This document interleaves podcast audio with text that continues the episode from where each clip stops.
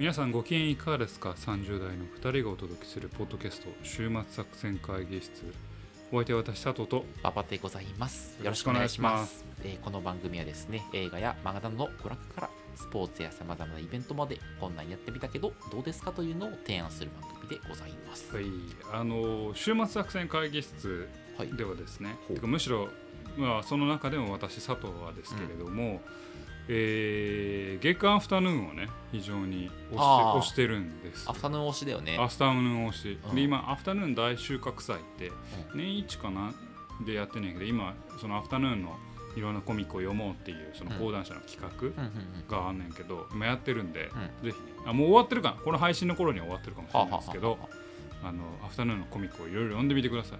アフタヌーンこそが今日本にある全ての漫画雑誌の中で一番面白いです。一番読むべき雑誌はアフタヌーンうあ、ですそうだっけ？はい。何がやってるの今、アフタヌーンでは。えー、ブルーもうこの話前もやった気が。全く同じ話をしたんやけど。だこここのなんやろポッドキャストで紹介してる漫画結構アフタヌーンの多いので。あ。でアフタヌーンちょうどいいよね。いあの、ね知名度さほどいや知名度とかちゃうねん。ちゃんと作家性があんねん。ちゃんと物語を書こうという気概がある。そしてまあ絵がねまあまあ上手い人たちが集まってるんや、なるほど。えだから、その、この、こういうポッドキャストとちょうど、ちょうどいいよね。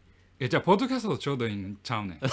俺らとちょうどいいねん。ああ、そういうことね。うんまあ、俺らさそれはな時にはさうん昔若い頃はジャンプとかさうんマガジンと少年ねうん週週刊少年マガジンとかにハマってたよ。ああ、ああ。今もそれらで連載されてる漫画時々読みますよ。あでもそうじゃない。うんやっぱりアフタヌーンアフタ人はアフタヌーンに始まりアフタヌーンにあ いや、始ま人はモーニングに始まりアフタヌーンで終わるね お前、小学生、小学生からモーニング読んでるやつ嫌やぞ。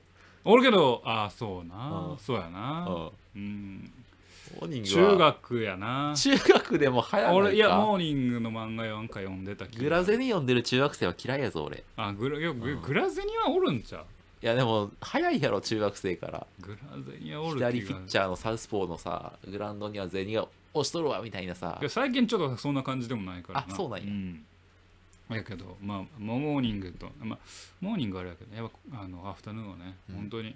週末作戦会議スパンならもうアフタヌーンはもう定期購読しないとね。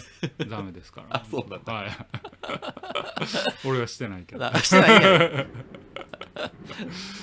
はい、と思いましたね。だから本当にちょっと皆さん、このアフタヌーン収穫祭、はい。まあもうちょっと終わってます、終わってると思うんですけどね、ぜひいろんなね、漫画。アフタヌーン収穫祭は、無料で読めるってことなの？あ、そうそうあそう、1、2そうなんだ巻とかのが読めあたり。ーなるほどね。まあ、あと、それにかこつけてめっちゃコミックをなんか売り出そうとしてる。はいはいはい昔の、それこそ、寄生獣とか古い、うん。古い作品ああ、昔の名作をね。あの今やってる作品もやけど、うんやってるの無限の住人とかそのふふるふちょっともう連載終わってるやつとかもあるし、今やってるあのブルーピエロとかあの青野くんとか青野くんされ大会死にたいとかなるほど。で今ちょうどドラマもあの4月から「波を聞いてくれ」がまたドラマ化したし、そうなんだ。あのアニメもあのえっ、とちょっと名前ど忘れしちゃいましたけどあスキップとローファーああ、はいはいはアニ。メでやってるし、っていうのもあってねだからそういうやっぱ帰ってくるんですよね人はアフタヌーン。人はアフタヌーンに帰ってくる。そうか。うん。だから本当アフタヌーンよも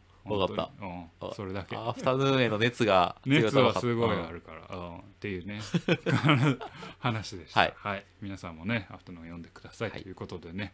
今日は。今日はそんな感じでちょっと話をしていこうと思いますが、はい。がらりと変わりまして本編は。はい。本編は。あの過去も私最近見たあの女性主人公のサスペンス映画みたいなくくりではいはいはいはい。作品しましたけど、はい。今回も最近見た落ちぶれた男を描く映画とおお。2編2選そうブラックさんの話してる。ブラックサンではない ブラックサンではない全然ない違うんだ映画じゃないしあ、そうかブラッ。クさんそうか。ちょその落ちぶれた男。落ちぶれた男をなるほど描く作品のはい。それも陰と陽です落ちぶれたけど用もあるんや。あ要は、はいはいはい。これの切り口の考え方ってやっぱりその人に対する見方がやっぱ違うなっていうところで作り手側のちょっと面白さも感じてしまう。なるほど。だからなるべく2つい見てほしいとはいはいはいいはいはいはい。うそんな作品をおお、いいですね。はい。お話ししたいと思いまです引き続き聞いてください、はさ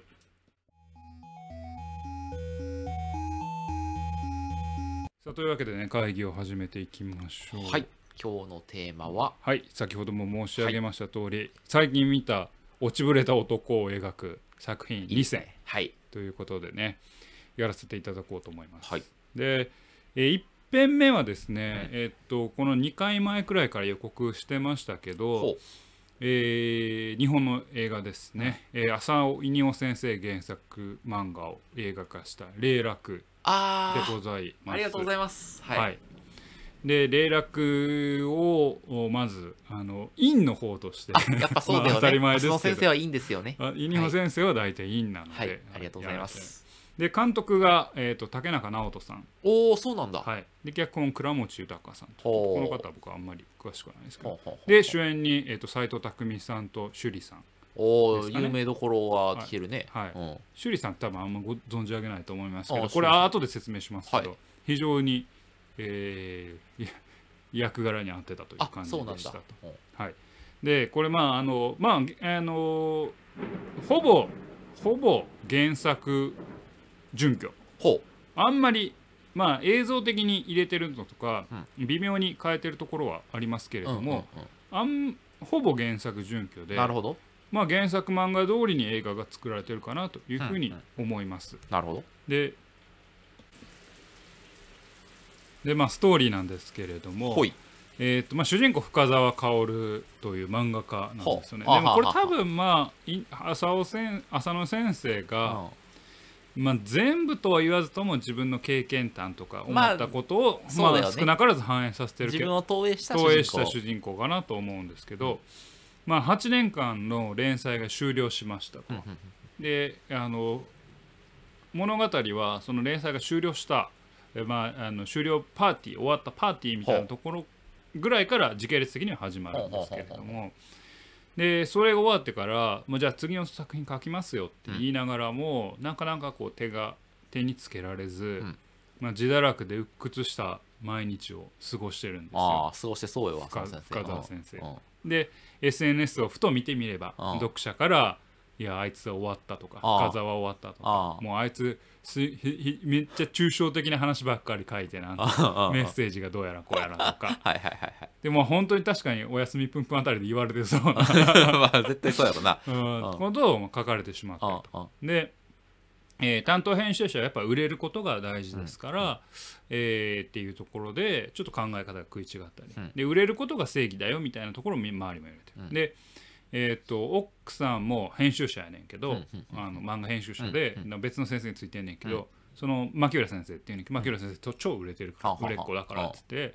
えー、と深澤との関係よりもその仕事を結構重視して、なるほど。家庭もちょっと空虚になっていくはいはいはいはい。でアシスタントからはあのなんかいろいろイチャモンつけられて今までパワハラでしたみたいな。連載終わってる時は言えなかったですけあどあすごいパワハラでした。タバコ吸うのも嫌だしって言われたりしてなんかもう踏んだり蹴ったりになると。あいうような状態になるあでえーっとそういう煩わしさからそう逃げたいなと思ってた深澤は、まあ、ある日ですねその猫のような目をした風俗嬢千冬さんと出会うで、えーっとその風俗にはまってしまうというか千冬にはまってしまうんですけどそこから、まあ、ちょっと堕落していって、ああはいはいはいはい。えーどう生きるべきかみたいなところを思い悩むというようなお話でございます。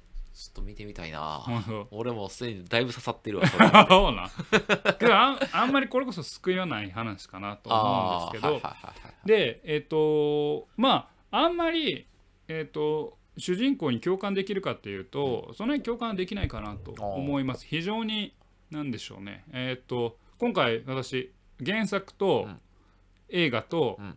脚本と、今3つあ読み直した読み直したり見たりしたんですけど、やっぱりどれをとってもというか、まあ、ちゃんと原作を準拠してるけど、やっぱ漫画大好き、うん。で漫画でこういう世界を表現したいんだっていうことと、あと非常にこう自分っていうものを大事にするというか、うん。自分を大事にするって言い方ちょっとすごいポジティブするけど、うん。まあ結構ナルシシナルシストなんですよあその主人公が。はい自分が好きなんです。はいはいはい詰まるところ、うん。詰まるところ自分が好きで、えーっとな人なんですよと、うん。で、まあ、漫画を描くっていうことに対しても強いこだこだわりがあるわけ、うん。主人公は。うん。で、えっ、と作中でもあの言うんやけどこんな漫画が流行ってるから読者がなんかこうダメになっていくんだみたいなことを言ったりするわけ。うん。だからこう漫画とは核あるべきみたいなめ自分の中の明確な基準とか。で漫画を通じてこういう表現をするんだっていうのがあると。うん。でそれはある種ではその基準はねその売れるっていうものとある種ではつながってんねんけど、うん。ある種ではもう決定的に分かれてしまうような、まあある種の作家主義みたいなうんところがあると。なるほど。で20代の頃はこうがむしゃらにやってくるがむしゃらに書いてて、うん。好きなものをあの読者に示していくんだ、はいはい。これが漫画のルールなんだ俺が作っていくんだっていうので、あんまりズレが目立ってなかったんやけど、30代な後半になって連載が一息つく中で自分と漫画、うんまあ、これ一般の人にとっては多分仕事と言い換えてもいいんやと思うんやけど、自分と漫画そして社会自分を取り巻く社会とのチューニング、その距離が、はいのチューニングが合わなくなってくる、漫画編集者である妻も、えー漫画編集のある自分の担当編集も、うんやっぱ売れるってことを考えていきましょうよと、うん漫画そのものうんみたいなこと。を言ってくるし、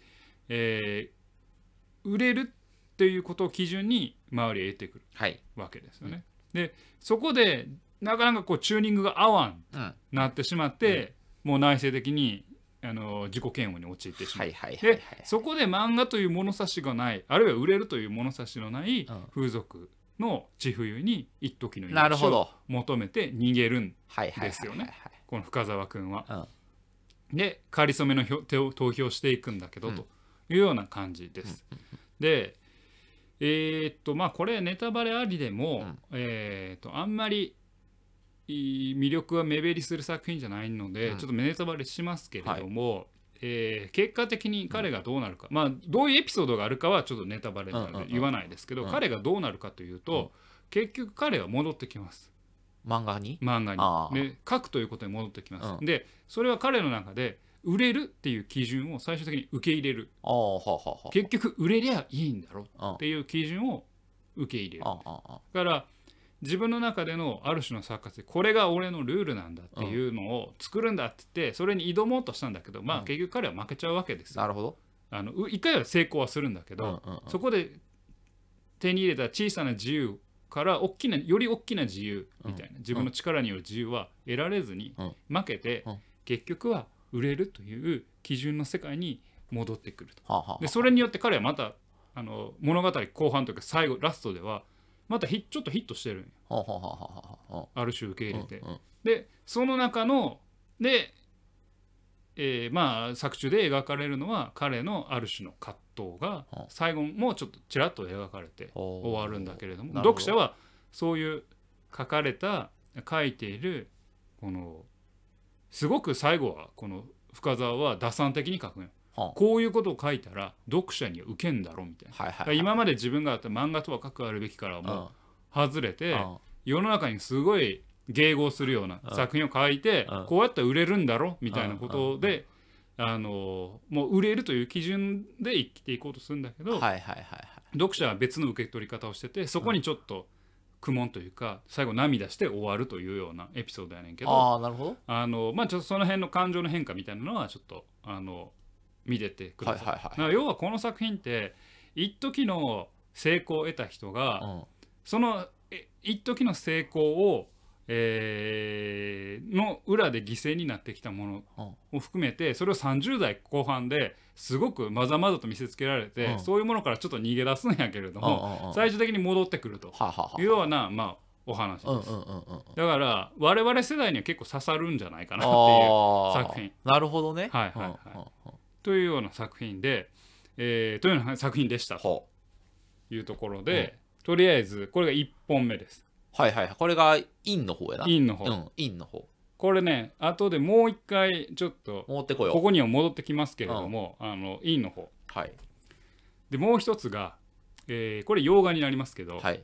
あの洋 まあ洋画ってあの、うん。ポジティブな洋じゃなくてあの、あの欧米の洋っていう洋画ですけど、えーマッシブタレントもうタイトルがちょっともうマッシブっていうのがもうポジティブ感あるよな。うん。であの広告文句がうん。あちなみにえーっと霊楽の広告文句は「う落ちよ生きよ」やったんよ。ああああああのマッシブタレントの広告文句は「君はまだ本当のニコラス・ケイジを知らない」おおなるほど、うん ニコラス・ケイジなのね。うん。で主演はニコラス・ケイジなんです。でうん。この映画はニコラス・ケイジのニコラス・ケイジによるニコラス・ケイジファンのための映ち画です。ょトップガンマーヴェリックやろ要は。いや分かってきたぞ。見えてきたぞ。これちゃうねん。これなこの作品うんはあ。る種俺はトップガンなんて全然超えてる映あ画だマジで？と思う、うん。でえストーリー言いますね。うんであのこれ主人公は、うんえーあの主演はニコラス・ケイジなんですけど主人公の名前がニック・ケイジと言います、ニック・ケイジ？主人公の名前がね。でハリウッドスターニック・ケイジは悩んでいたと、あえー多額の借金を抱え心から望んでいた役は得られずうん妻とは別れあ娘からは愛想を尽かされてたと。でかつて映画を極めた俺の人生はもう取り戻せないのかと。あニック・ケイジは悩んでいるわけです。なるほどでそう悲観している彼のもとに、まあえーっと高額のオファーがねある時舞い舞い込んでくるんですよ。はあ。でスペインの大富豪の誕生日パーティーに出ろと。ほで、まあ、借金もあるし、うん。ニック・ケイジはそのスペインに行くんですよ。うはあはあはあ。そしたらそこにいたのは大富豪のハビっていう、まあ、スペイン系の、まあ、スペイン人がおって、もう彼のファンだと。ニック・ケイジのファンだと。ああよかったね。いうふうに言って、うん。でえーっとまあ最初はさっきも言ったようにそのなんかパーティーに参加するっていうオファー、うん。な何がええねんって思ってたんやけど、うん。まあ、なんとなくこうハビと意気投合していくと、はあはあはそしたらあの CIA のエージェントがある時にニックのところにやってくる CIA CIA はそしたらどうやらハビの正体っていうのは国際的な犯罪組織のねドンだと。ああ。だからスパイしてほしいと。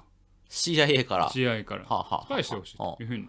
でハビとはけど結構いい友人関係になった。だけれども一方では CIA が、えーと、国家のために働いてくれと。なるほど。で、えーと、売れない俳優ニック・ケイジが俳優人生をかけて、はい、えー、ミそういった大ミッションに挑むと。なるほど。なお話です。ああ、うん、なんかバカバカしそうでしょ。いやバカバカしそうやわ、うん、で映画としては、うん、まあまあバカバカしくてまあまあ楽しいんよ。ああはあはあ。でもまあまああるハリウッド映画なのよね、ああうんうんあのいうんわかる。そういうのあるよなよくな。うん。もう全てまあまあなんよ。ああすまあ全てまあまあ面白いよみたあの頭空っぽで見れるよ、はいはいはいはいはい。でもこの映画ってそれ止まってないんよ。止まってない。うん、あのいけてないおっさんがやい役割を見出してちょっとハッピーみたいなのでは終わってない。うん、すごい。終わってない。もう何がすごいかっていうとニコラス・ケイジが名前だけなく全て自己投影してるからすごい。はあ映画はでこれこのためにニコラス・ケイジが今どういう人生を歩んでたかをちょっと一回言わないとあかんないけどニコラス・ケイジってあのあなたなんか映画思いつきますかね？いやごめんパッと今出てこでも多分うんいろいろあるんなとは。そう。あの、まあ、まずこれ見たことないんですけど「リービング・ラス・ペガス」っていううん映画で、うん。えーアカデミー賞主演男優賞を受賞したんですよ、はあはあはあはあ90年代かな、うんうん。でその後これまあ僕演技俳優としてその地位を確立しつつも、うん。これ僕があの好きなアクション映画トップ10には入るんですけど「えーザ・ロック」とか「えーフェイス・オフ」とかうん。に主演して、もうアクション映画でもあの地位をなるほど。確約すると、はいはい演技派でかつアクションでもできるっていうのが、は90年代から2000年初頭ぐらい。はあはあはあはでもう映画を極めたわけ。あうん。もう演技もできるアクションもできる、はい。でもう完璧やんか、はでそっからしばらくしてですね彼は出演作の興行失敗がめちゃくちゃ続くんですよ。めちゃくちゃ続いて、うん。ハリウッドからのオファーがどんどんなくなってくるんであ主演したけど売れない。す売れないみたいな。もうあいつはダメだと。ハリウッドの数字持ってないと。一線級からう全うんうん。然。で負債も抱えてしまうと。ちょっといろいろ使ってもらっていろいろそう。だよなそうで彼うんもそう負債あの自分で企画した映画とかも外れるしはいはいはいはい。興行的にも失敗するしなるほどね。もともとちょっと浪費家っていうところもうんあるので失敗するんです。でじゃあ彼どうなったか、うん。これまあ言うたら、まあ、さっきあの深澤君の話だけど、うんあのえー、と漫画家の霊楽の主人公の深澤の話だけど、えー、と深澤はある種漫画から距離を置こうとしてたんやけど風俗にはまってな。風俗にハうんマって、ニコラス・ケイジは逆で映画出まくったと。そのお後ー数も数出数も。でほとんど B 級の低予算映画に出まくって、であの日本では結構ニコラス・ケイジって結構親日家で奥さん日本人だったりすあるんよ。そうなんだ。で、えーっと日本ではいくつか劇場公開されてもアメリカではあのいきなり配信になったり、うん。劇場では公開されずに、はあ、はあはあは配信でこっそり配信されてたりするような、うんうんそんな B 級しか出ないようなるほど。そんな作品でアメリカではニコラス・ケイジはどこに行ったとずっと2010年代は言われてたらしいよ。たくさん出てるのに？そうそうそうたくさん出てるのに。なるほど。で、えー、とそんな中ででも彼はとりあえず出まくったと。うん。このえっ、とねこれもなんか記事であったんやけど、うんえー2000その、えーマッシブタレントが来る11年ぐらい。うんうんうんうん。で45本の映画に出たと。えー、すごいね。これってめちゃめちゃすごくて、うん。これもあのその記事から書いてあるんだけど、同じく比較するとトム・クルーズはその11年で10本、おお4倍ディカプリオはうん。6本なんよおおだからなるほど11年で45本ってことは年間4本出てるわけよ、3 3ヶ月に1本。よやばいもうずっと撮ってるのずっもんや。と撮ってるの、しかも B 級ばっかり。B 級だからね逆だにだからまあできないけど、短いかも、だからとりあえず彼は出まくると。うんなるほど。出まくって出まくって出まくって借金を完済した彼のもとにマッシブタレントのオファーが来るんよ。はあはあはあはっていうあ。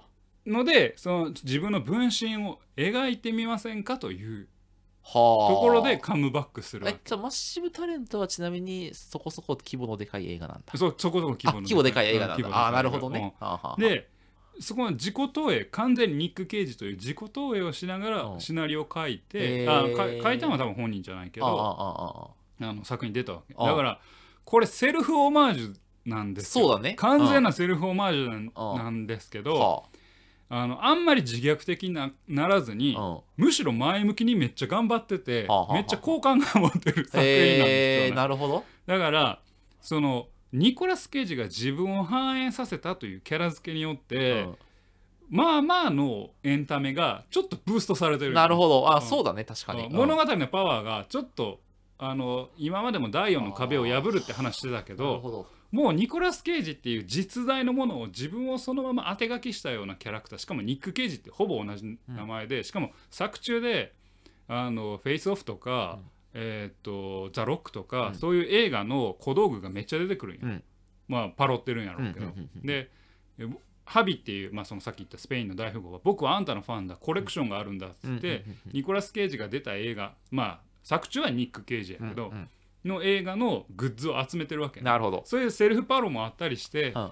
なんかこう自分のかつて良かったのをちょっと笑いにしてる。はいはいはいはいはいはいだからなんやろなさお客さんとの距離がなんかひ非常に第4の壁が破れてるといううんうんうんうんかうん。もうそこにいた今まで見てるニコラス・ケイジを改めて作品でちょっと、現実のニコラス・ケイジをちょっと笑いながら実際に彼が落ちぶれたで作中のニック・ケイジも落ちぶれた。っていうのをこう伏線化して描いていくことによってそこそこ普通のエンタメなのになんか笑える。なるほど。し面白い。っあていうような作品なんですよね。なん。かその絶望的な状況に置かれた時にそのそれでもなんか頑張るというか地道にね裏で努力し続けてるっていうのがなんかいいね。だから好感うん。が持てて、だから笑っちゃうんよね。はいはいはいはい。ようやるなとあ思って。あああ自分のことをようよう腐すなと。あ確かに確かに確かに。腐して笑いにすんなっていうのが。それ結構最後のさ終わ終わり方大事じゃない？そのニック・ケイジが最後幸せになるのかどうかみたいな。あまあ普通にあまあ洋画ですから。あよ普通に幸せになりました。あのえーっとまあこれもまあネタバレですけど、えーっとまあ CIA とハビー、えーまあ、大富豪、うん。あのスペインの大富豪ね、国際狩猟のドンとおと CIA とのまあ一見ちょっと細かい話はちょっとネタバレなんでちょっと言わないですけど、その話を最終的には彼はさらに映画化にして、映画化にする、映画の中で映画化にしてなるほどね。ニック・ケイジは元のあのまた再び あのトップスターに上り詰めましたみたいなお話になるんや。まあまあまあファンタジーですよ。ファンタジーなんだけどもう現実のニコラス・ケイジを見てるというか知ってるともうなんか笑えはいてくるっていうような作品落ちぶれたのにうん。あのまだそこここまで回帰するんだっていうようなそんな作品がありましたと。でいいですね。大体聞いたら分かる通りですね、この2つの作品うん。似て非なるものなんですよ。アプローチのは。い力が全く。でももちろんねその漫画家というかクリエイター作まあ役者も大きく言えばクリエイターだと思うんだけど、まあ、漫画家と役者という違いはあるといううーんだけど、うん。まずこの作品の2つの主人公深澤薫とニック・ケイジの違いは作品を作るっていうことはさ、まあ、どうしても売るとか売れるっていうことと、まあ、向き合わないといけなはい。いわけじゃないですか。はい。で、えー、と作家主義とも戦わないといけないわけじゃないですか。そこはね意識のためらいのなさがちょっと全然違うなと深澤は最終的にしぶしぶそれを受け入れると、うん。受け入れて、まあ、迎合するんだってなるけど、ニコラス・ケイジことニック・ケイジは何のためらいもないと最初から、はははは売れることがやっぱいいことだし、うんうんうんあのもちろんあの、えー、と本当のニコラス・ケイジはちゃんとあの作品を選んでるらしいんやけど、うんうん。まあ、それでも B 級映画に45本出てるんやけど。あまあそれでも選んだ選んだそうそう。うん。やけどそこのある種の潔さ。うんうんうんいや俺が作りたいものはこんなんじゃないとかってちまちま言ってずに、うん、出よ。うっていう。意識の違いっていうのがまず面白いなって思う。で、えー、とさっきちょっと指摘してくれたように何か自分に挫折なポイントがあった時に、うん。対象と距離を置くのか、うん。むしろ没頭してみるのかのアプローチの違いで、キャラが全然変わってくると。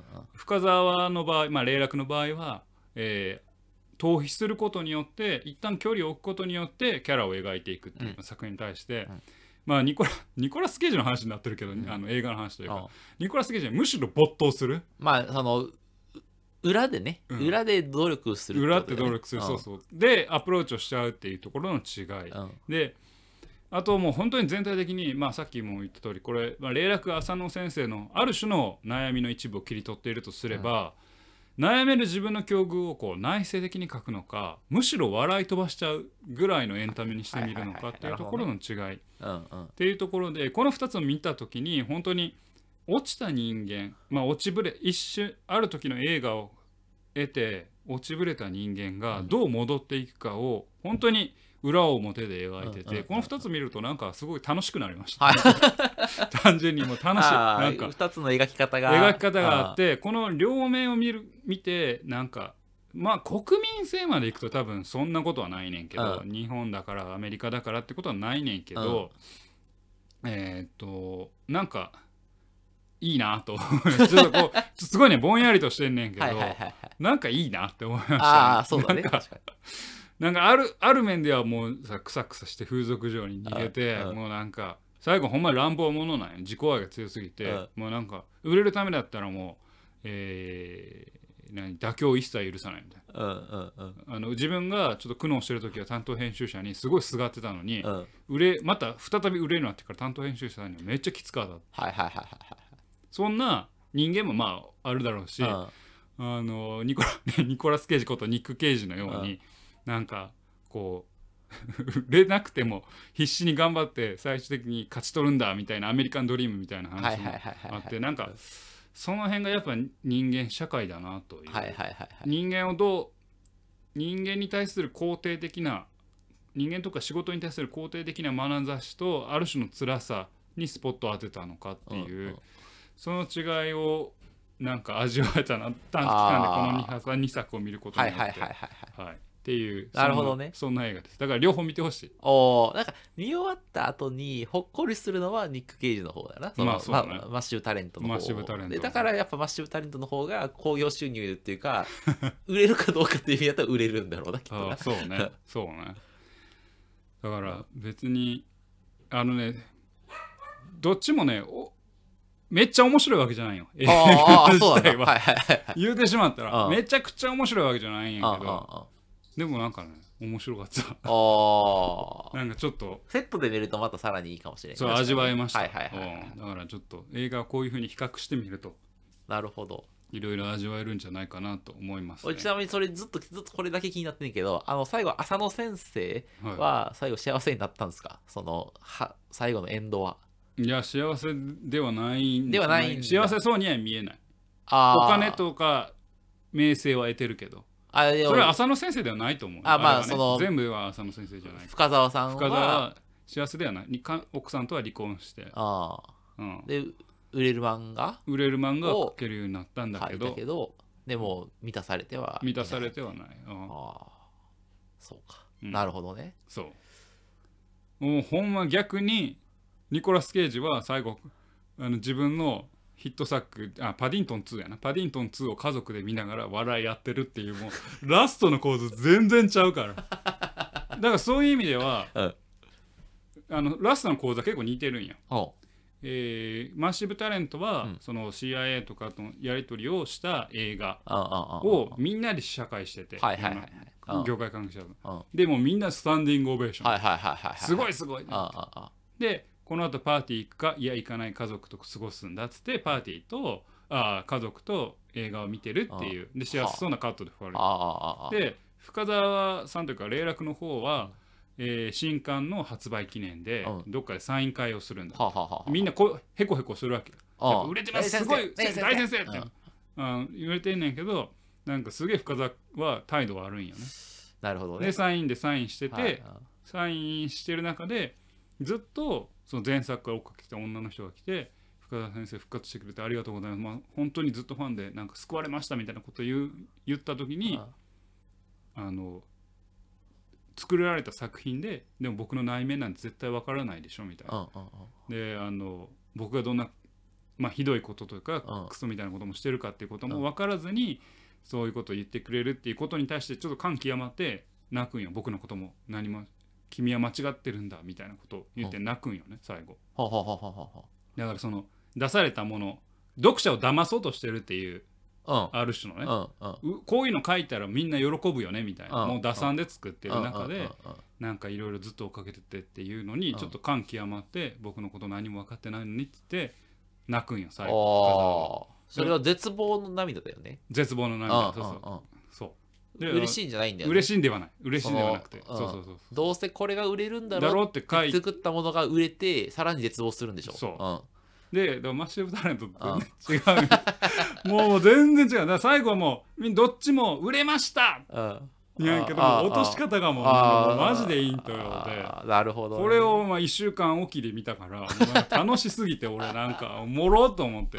こんなに人間あ人のまあもう結局物語ってさ俺はね、うん。メッセージもそうだけど、ーうん。人間の見方をだと思うんですよ、まあそうね。人をどう磨くうん描くかってまあだから感情を描くとかずっと言ってるけどやっぱり人間のドラマがやっぱ面白いなとはいはい思うけどはいはいはい俺もこのセットで面白かったの。ああこんなに違うの人間の描き方がと思ってそうね。それで笑けてきて、あはいはいはいはいはい。あのだからえどっちが好きなんですかちなみにあなたは。霊楽です。レイラーじゃあ一緒のぞ一緒の属性やな。どちらかが好きかというと霊楽が好きだけど、そうね。うん、うんでもなんかマッシブタレントぐらい振り切っててもいいし俺これはちょっとある種ニコラス・ケイジの凄さであり、うん。まあ、ある種ハリウッド映画のあの腹のくくり方というか、度量やと思うけど、うんうんうん。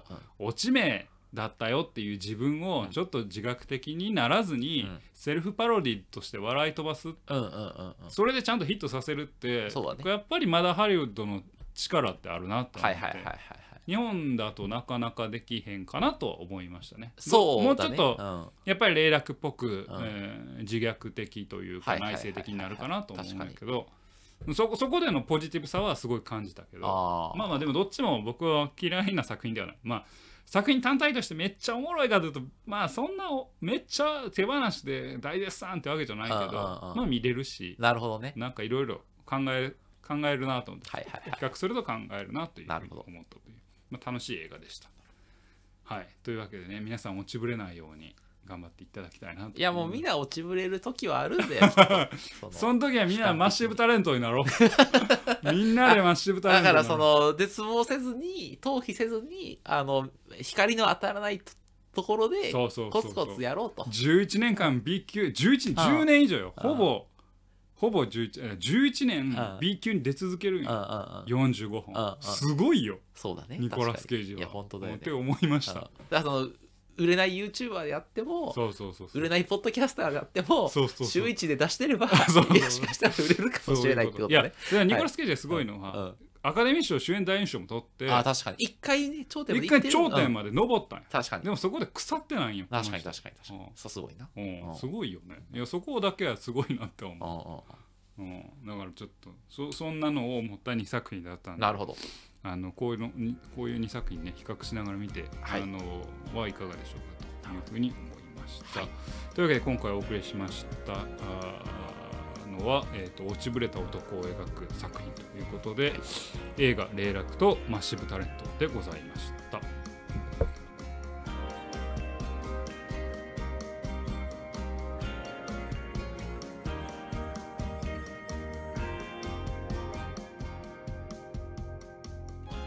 終末作戦会議室でお便りをお待ちしております。お便りやポッドキャストのメモ欄に記載されたリンクよりアクセスいただき、終末作戦会議室ホームページ、メールフォームよりお願いします。またツイッターもやっています。終末作戦会議室でぜひ検索ください。お便りはツイッターにいただいても結構でございます。はい、ありがとうございます。というわけでね、今日は落ちぶれた男の話ということでありますけれども、まあね、あのあれですよ、あの落ちぶれたくないですね。まあ落ちぶれるほど一回上がってみたいね。ああ、なるほどね。ね落ちぶれを感じるほどね。うんうん。ああとそうだ、ごめん、そうこれこれだけ言っとかなあかんかった。うんこれね、うん。霊落はね、うんちょっとね、あのこれもう原作からかな。うん。ちょっとこれどうなんっていうのがあって。あの千冬の喋り方なんですけどそれは風俗嬢の話？うんあの大学生で最近の大学生なんやけどなんかね言い回しがねおばはん臭いんよ。へえ。でおばはんというかなんかちょっと昔のあのテレビドラマのおばはんギャルっぽいってこと？あ違う違う。おばはんや。おばはん。だから「和よ」とか「あーなの」とはははか言い回しが。へえ。ああ、ああ、「あなたなんとかだわ」とか。ああ。はあはあはあはあはあ。でで一応昭和、昭和っぽいな。昭和っぽいやうんうん。んで今時の大学生のはずなんやけうんうんどなんかえ？ちゃうくない？みたいな。うん。うん。ななこの喋り方ちゃうくない？ってな。ってうん。俺漫画の時から思っててんけどそれが実写化されたらうん。もうなおさらなんか気持ち悪くてなんかそそこだけ俺なんかすげえノイズになったわ。でそれさ、実際は言ってないんじゃない？あの 夢なんじゃない？夢じゃない。幻想なんじゃない？夢じゃない。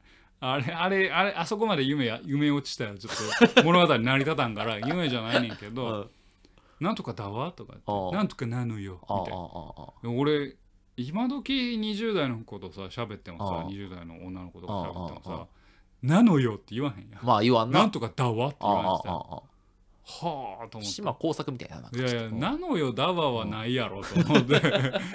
ちょっとあれはめちゃめちゃノイズになりました。ね、ああ、い違和感が。違和感があった、はいはいはい。あと強いて言えばあの原作に比べて斎藤工がイケメンすぎるから、ああ、うん。そうやな。うん、ちょっとうん。なんか悲壮感がなかった、ああ、誰やったらええの？うん、なんかもっと悲壮感のある。もっと悲壮若い頃のぬくみずさんぐらいああ、いいね。いいね。確かに。若い頃のぬくみずさんって言ったらあれやけど、うんまああの又吉さんぐらいあ、又吉さんはいいよね。が確かに。はいはいはい。やったらすげえイメージ合うはいはい。主人公の顔もそうやあんまり演技そんな上手くないからあれ ちょっとあれやけど、まあまあまあ雰囲気はそんな感じそうかそうかそうか。ちょっと斎藤工かっこよすぎるかな。と思った確かにうんね。だからちょっとまあそそんな ちょっと重箱の隅つつくような。指摘しかないけど、うん。まあまああの見てみてください。あのはい。映。画。霊落はちょっと気になりますね。ね。浅野仁夫先生ファンですからね、私。はい。浅野はい稲夫先生ね、ここ2年ぐらいで、まあはい。あのもう一個もあのこの前この前というか昔取り上げましたけど、うん。海辺の女の子とかもね、映画化されてるんで、うん。ね、ぜひいろいろ見ていただければなというふうに思います、ね。でもさ、俺さ、思うねんけどさ、俺そこがまだちゃんと分かってないんけど、それだけ、その、なんどうしてこれが売れるんだろうっていうのが分かってか書けるなら、その、そこから入って、で、その、ちょっとずつそのさ、自分の言いたいことに持っていけるぐらいのできるんじゃないの？無理なんかな、うん。だそのまあ無理ない。もっと繊細なもんなもっとそうなのうか。ん、もっともあう、うん、あ、そうか。違うのか。違うそこは接合しないんだな。ここから入ってこっちに持っていくみたいなことはできる類のもんじゃないのか。まあ多分もしそういう発まずそういう発想がある人間やと多分内省的にならないよね、ああ、そうか。もう割り切ってるやん。完璧主義なんか。完璧主義やねだからあ作中では怪物って言われてる。怪物ってなんか出てきたな、また怪物。うん漫画漫画の怪物ああいや化け化け物って言われ化け物？もう漫画に対してもうここうなってるから。ってあ言われるけどあ、表現者ね。表現者、でもあんま表現者っていうほど表現者感はないんやけどはははは。まあそこはあんまちょっと伝わってこないところがあるんだけど、まあ、漫画もセットで読んでいただければなるほど。いいんじゃないかなと思いましたね。はいはい。というわけでお送りしてまいりましたポッドキャスト週末作戦会議室。本日はこれにてお開きお相手は私佐藤と。馬場でございました。また聞いてください。さよなら